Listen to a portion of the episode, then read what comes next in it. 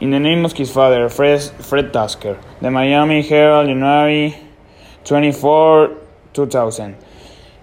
It's with a certain awareness that Hiroki Sugihara, 63, traveled the world to lecture about the heroic acts of his late father during World War II.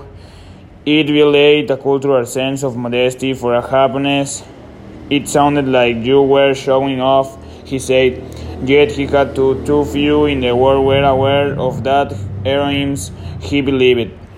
Too few knew what his father, Chiune Sugihara, the Japanese Schindler, did in 1940 when, as a mid-ranking diplomat in Lithuania, against the order of his own government, he brought 6,000 exit visas to get desperate Polish Jews out of the way of the approaching Nazi Holocaust.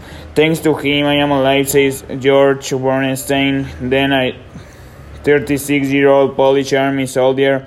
Bernstein had fled to Lit- Lithuania after the Germans defeated the Polish army, and he knew the German army was killing Jews and the Soviet army was sending such refuge to Siberia. They were starving in Siberia. I lost a brother there, but Sugihara got me a visa. I got out.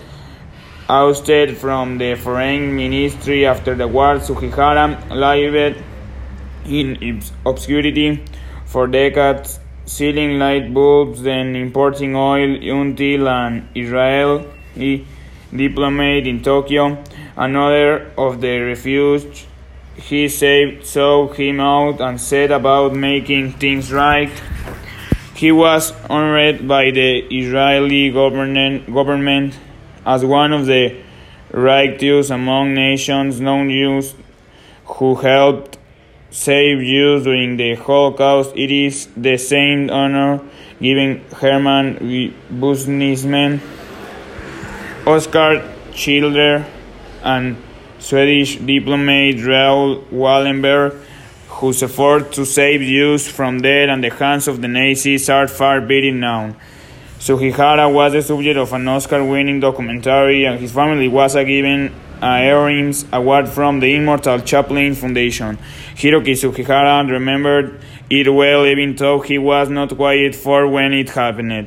It was 1940. German troops invading Poland had expelled that country's Jews, and hundreds were huddled in the square in Kaunas, Lithuania, where his father's consulate stood, seeking permission to flee to any safe country that would take them, and the United States and Great Britain were balking at accepting new refugees.